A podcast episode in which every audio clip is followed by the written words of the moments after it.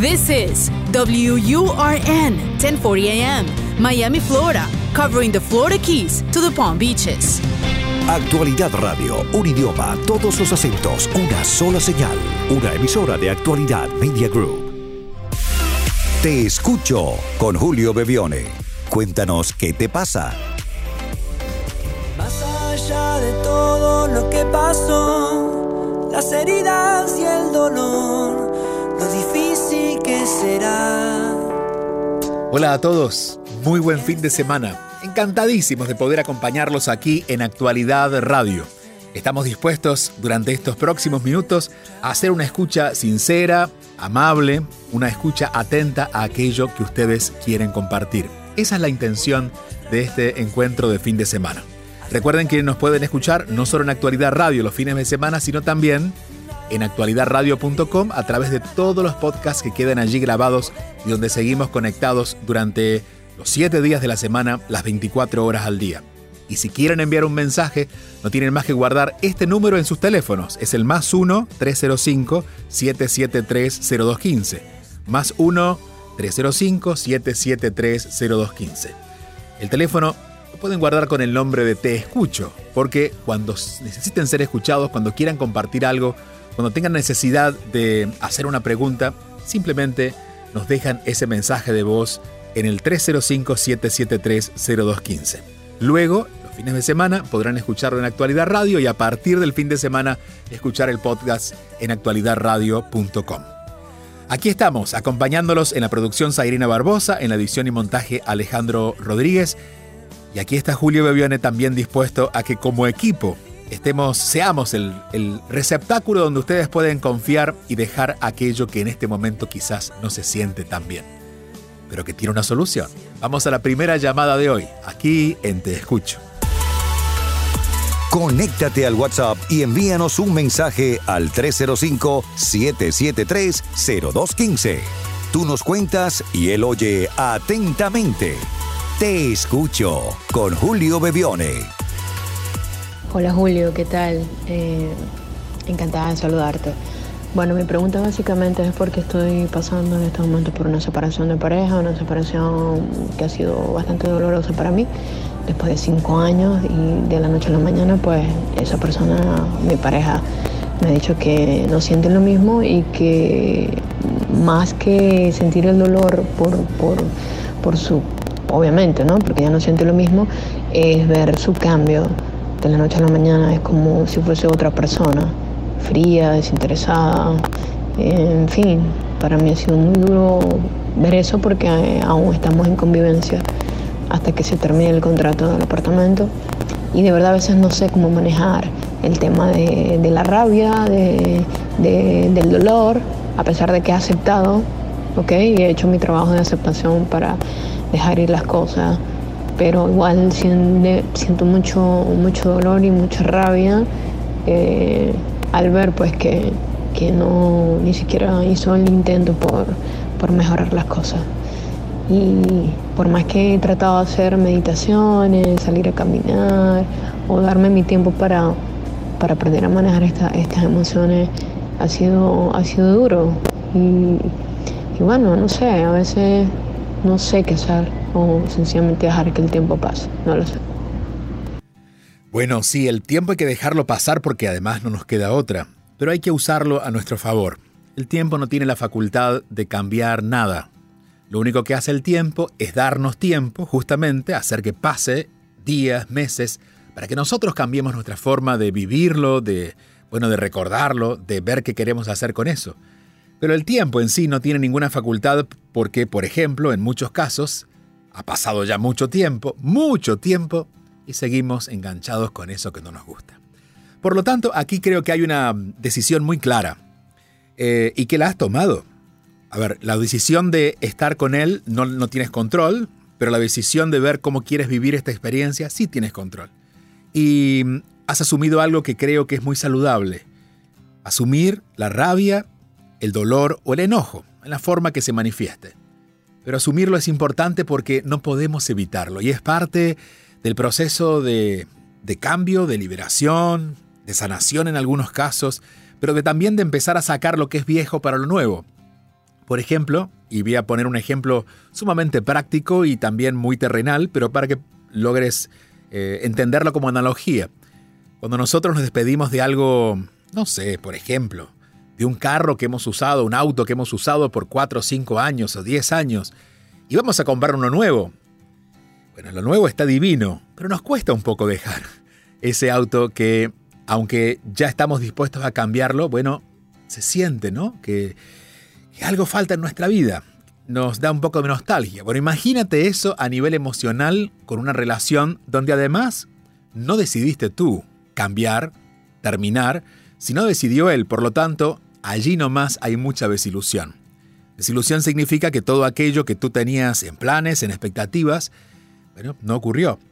Y hay dos cosas que no están ocurriendo y que veo que una te duele, la otra te enoja. La que te duele es justamente la, la que, bueno, no van a seguir juntos. Y ese dolor te diría que casi es necesario. Pero lo que te enoja es lo segundo que dijiste, y es, es que él no se animó a hacer nada. Bueno, a veces tenemos la expectativa de que los problemas van a ser resueltos según nuestro punto de vista. Y quizás para ti la resolución a lo que supuestamente era un problema, porque si él tenía que cambiar o imaginabas que él iba a cambiar, es porque había alguna situación conflictiva que obviamente fue la que llevó a la determinación de que él decida no estar contigo, eh, bueno, desde, desde ese lugar nosotros quisiéramos controlar lo que él hiciera para que apostara, pero bueno, si él decidiera hacer algo más, justamente no estaría yéndose. Y lo que te acaba de comunicar es que él no puede, no quiere, o en este momento es lo que siente hacer. Por otro lado, hay un juicio que tienes hacia él que va en tu contra. Porque, bueno, porque el pensar que él no quiere hacer nada por, ti o para salvar la relación te pone a ti en un lugar definitivamente de víctima, ¿no? Porque ¿por qué no me valora para por lo menos haber hecho algo? Quizás no pudo, quizás no quiso. Eh, tú mencionas que ahora él es eh, o está un poco más frío y es natural que así sea. sería ideal que los dos nos pudiéramos despedir de una relación y que a pesar de que decidimos no estar juntos, pudiéramos ser amorosos, compasivos, reflexivos. Bueno, eso existe en el mundo ideal. La realidad es que en el mundo, en este mundo humano donde todavía tenemos muchas cosas que resolver, la forma de poner distancia a algo es quizás siendo fríos.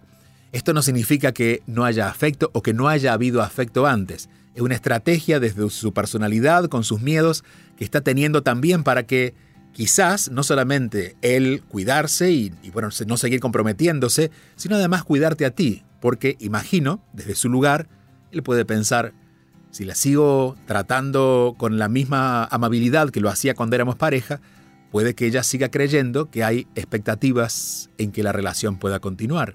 Tengo que mostrarle que esa posibilidad no está y quizás por eso actúa de esa manera. Digo esto porque pensando que él hace esto, va realmente en tu contra, más allá de ponerlo a él como una persona que pueda llegar a ser fría y hasta desagradecida por el tiempo vivido, te pone a ti en un lugar que en este momento no creo que sea el mejor.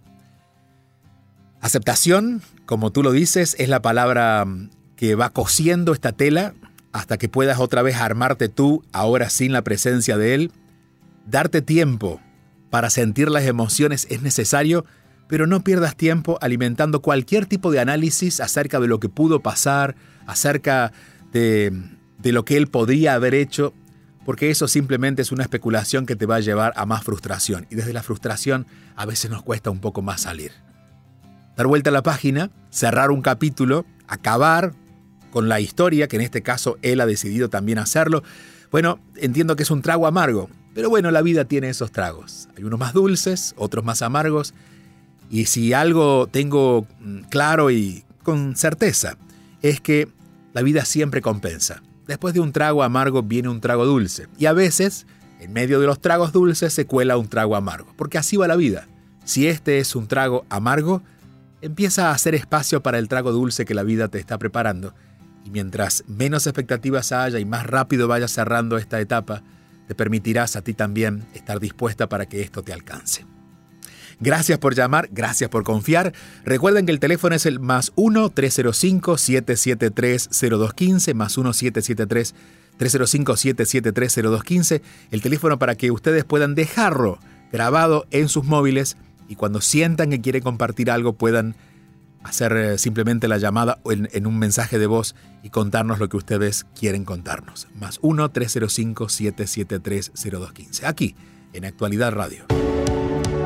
Sintonizas Te Escucho con Julio Bevione. Hola Julio, ¿cómo estás? Soy Marta de General Pinto, provincia de Buenos Aires, Argentina. Te sigo en todas las redes, he leído tus libros. Tuve el placer de compartir en Córdoba el año pasado un encuentro junto a vos, también de verte en Buenos Aires en el teatro. Eh, tengo muy presente tu mirada, tus abrazos, tus palabras, porque me han enseñado mucho, mucho en estos años. Eh, y si Dios quiere, voy a verte nuevamente eh, en septiembre en la cumbre.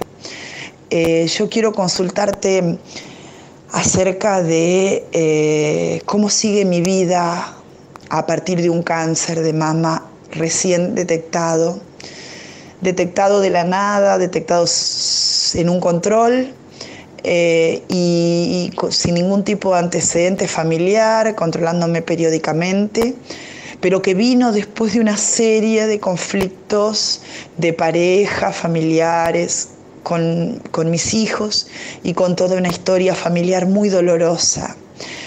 Eh, yo me doy cuenta cuando estoy en paz, sé que no voy a negociar mi paz, pero cómo sigo con mi vida, ¿no? Porque soy docente, en este momento estoy con licencia, eh, vivía trabajando en la escuela, también soy funcionaria pública eh, y también eh, tenía ese rol de concejal en mi pueblo, que es una pequeña ciudad de 6.000 habitantes, y también trabajaba mucho en, ese, en ese rol eh, junto a los ciudadanos, llevando las inquietudes, presentando proyectos. Bueno, de repente cae la enfermedad y estoy abocada a mi enfermedad, ¿no? Pero cuánto me estoy empezando a replantear y cómo sigue mi vida a partir de ahora. Un abrazo grande, Julio, enorme. Espero verte muy pronto. Así será, querida Marta. Bueno, eh, más que abocarte a la enfermedad, deberías abocarte a ti. Y aunque esto parezca un poco poético, pero en realidad creo que es lo que ha estado faltando en los últimos años. A veces cuando tenemos situaciones eh, en la vida, a través de personas queridas especialmente, que nos distraen, porque bueno, porque hemos tenido que estar allí, porque hemos estado apoyando, hay un tiempo en el que tenemos que volver a nosotros para, para equilibrar todo eso que hemos dado. Y cuando no lo hacemos, el cuerpo lo va lo va de alguna manera gritando, ¿no? Como dicen aquellos que califican a la enfermedad como un grito del cuerpo. Em, tu pregunta es, ¿cómo sigo? Yo te diría, no sigas. Comienza. Hay una mm, frase, una, oración realmente de San Francisco de Asís en la, en la que, bueno, aquella frase, aquellas eh, eh, conocidas frases de eh, que yo pueda poner, eh, perdón, luz donde hay oscuridad.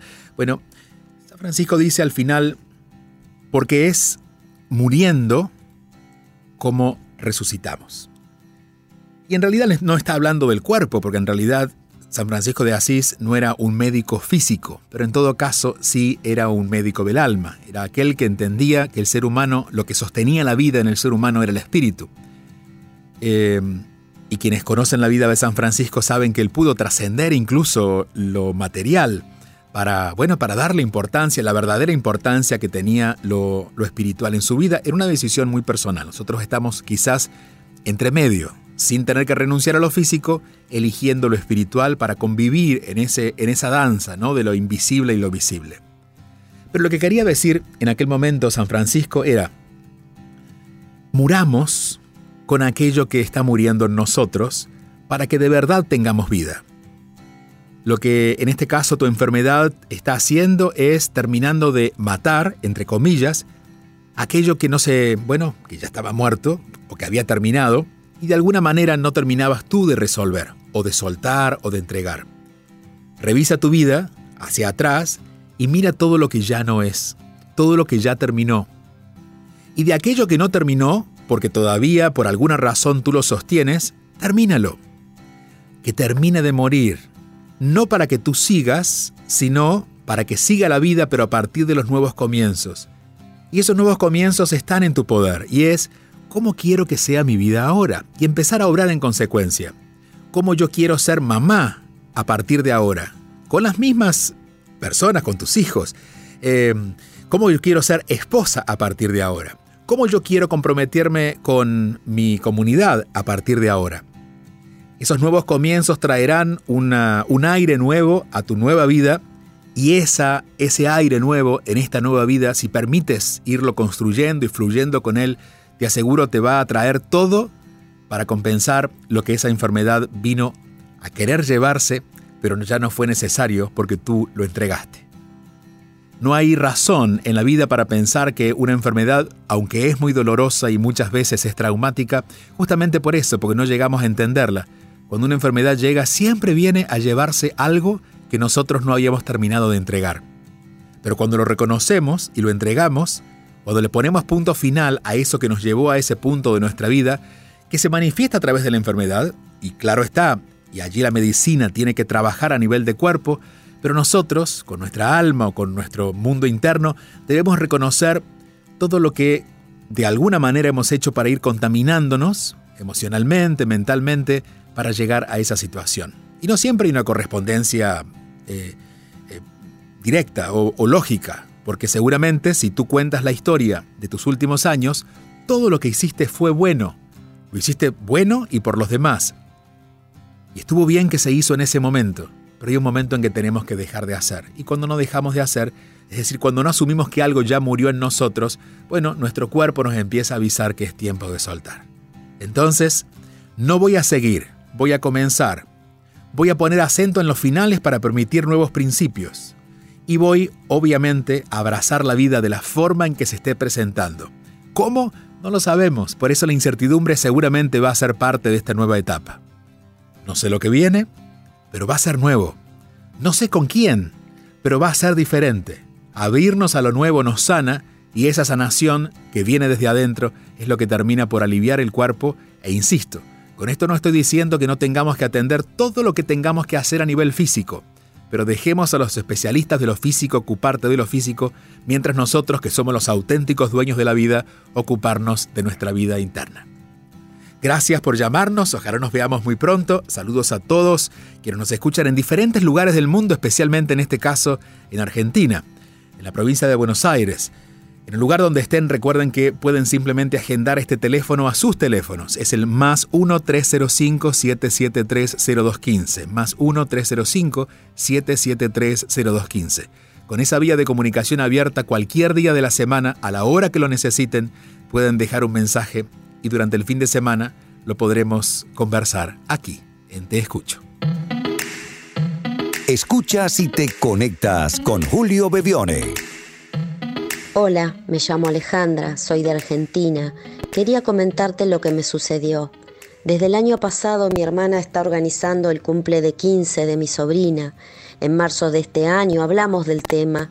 Te cuento que tengo tres hijos, de los cuales dos de mis hijas tienen novio. Ella los invitó a la fiesta y yo le comenté que uno de ellos no iba, dado a que su trabajo lo impide, pero que mi otro yerno sí podía. Hace una semana me mandó por vía WhatsApp la invitación y cuando la leo no tenía el nombre de la pareja de mi hija, que ya hace siete, años que salen. Le pregunté el por qué y me dijo que no estaba invitado, ya que mi sobrina invitó a muchos amigos. Me molesté ante esta situación, porque mi hermana ya me había dicho desde un principio que estaba invitado. Por ende, mi yerno ya se compró el traje.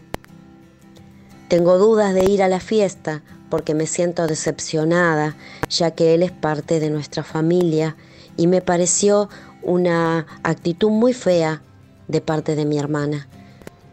Eh, quisiera que, me digas algo, que me aclares un poquito todo esto, porque la verdad que no, no sé qué hacer.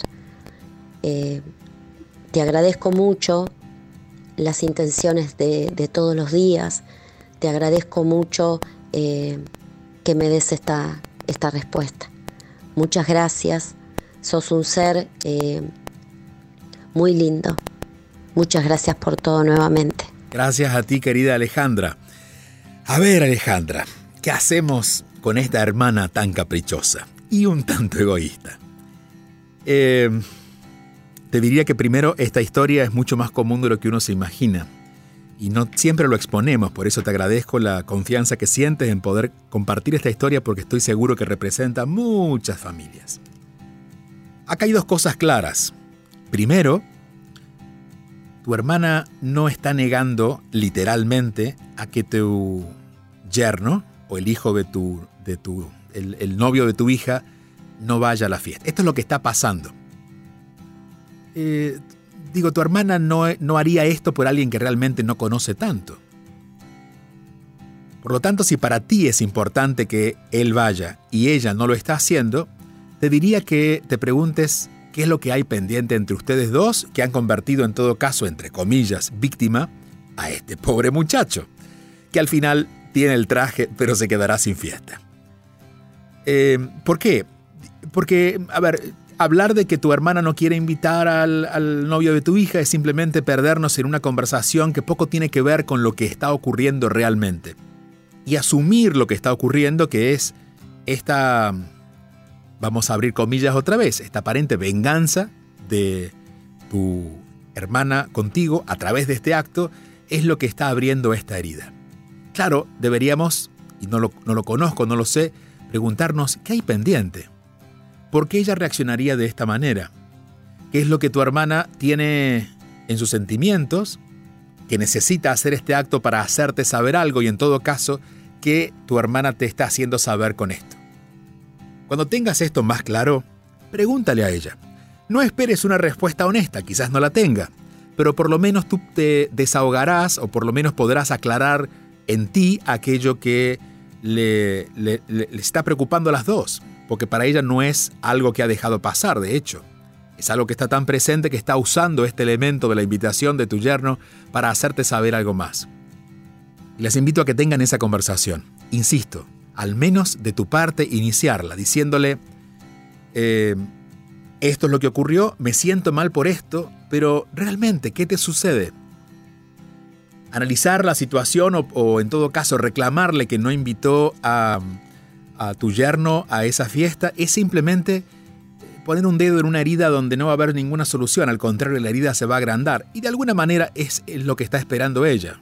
Ver seguramente que tú te dueles o que te incomodas y hacer saber que eso que ella pretendió lograr lo está logrando. ¿no? Porque claro que si tú me pides algo y yo no te lo doy o te doy el opuesto, seguramente estoy tratando de lograr en ti una emoción o algún tipo de sentimiento que no es de los más bonitos. Entonces preguntarte primero a ti, ¿por qué estará haciendo esto ella? Seguramente encontrarás razones y luego contarle a ella esto que te pasa, que sientes, va a empezar a ordenarte a ti. En el mundo físico y terrenal, explícale esto a tu hija y a su novio y hazle saber que no tiene nada que ver con ellos. En todo caso, discúlpate con ellos. Porque dile, mira, este es un tema de familia que no hemos sabido resolver y que se está presentando solamente para poner en novedad algo que como hermanas en esta relación familiar no habíamos resuelto. Para que no haya más confusión con ellos y puedas a través de aclararte contigo también estar más claro con ellos. Después que hagas esto, decidirás si ir o no ir. A ver, si el tema es entre hermanas, si el tema es entre tú, entre ti y tu hermana, y la fiesta de cumpleaños es de uno de tus sobrinos, habría que ver si de verdad irías o no a la fiesta por tu hermana o irías o no a la fiesta por tu sobrino o tu sobrina o quien sea que cumpla años. Porque realmente sería seguir enredando las cosas, pensar que por un desaire que tu hermana te hace, tú le haces otro desaire a ella, cuando en realidad es la nueva generación, sus hijos y tus hijas, las que están viviendo o pagando esas consecuencias. Este es un juego prácticamente de niñas Digo esto no porque ustedes lo sean, sino porque seguramente hay alguna herida pendiente de aquella etapa de, la, de cuando, bueno, cuando crecieron juntas o de alguna actitud que las incomodó y que no han resuelto que deben resolver entre ustedes.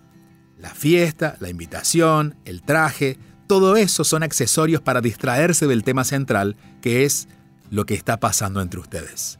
No esperes que ella se aclare, no esperes que ella dé el paso, aclárate tú, da el paso tú y sé en este caso de las dos la hermana que se ha animado a hablar con madurez, a hablar con compasión, a hablar como una mujer adulta y empezar a resolver aquello que la vida había dejado postergado, ¿no? que había, había, había traído del pasado hacia el presente pero sin poder resolver.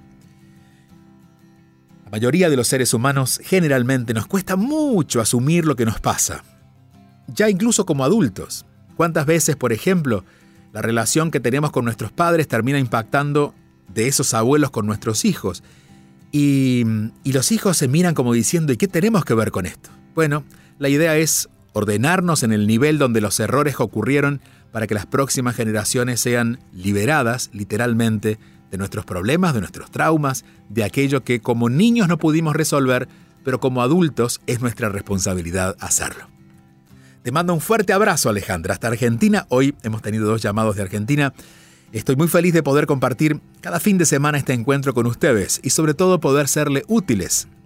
Y a través de ustedes también ser útiles a muchos otros que están escuchándonos y que se sienten de alguna manera impactados por los mensajes o las respuestas, porque como siempre digo, a todos nos pasa más o menos lo mismo.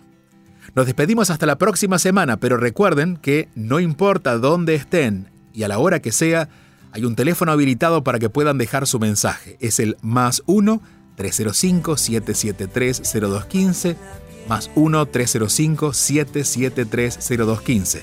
Agéndenlo en su WhatsApp y cuando sientan que quieren compartir algo, solamente dejan el mensaje, porque cada fin de semana estamos aquí para escucharlos. Que disfruten mucho este día, lo que resta del día, y que se preparen para que mañana sea uno aún mejor. Hasta la próxima semana.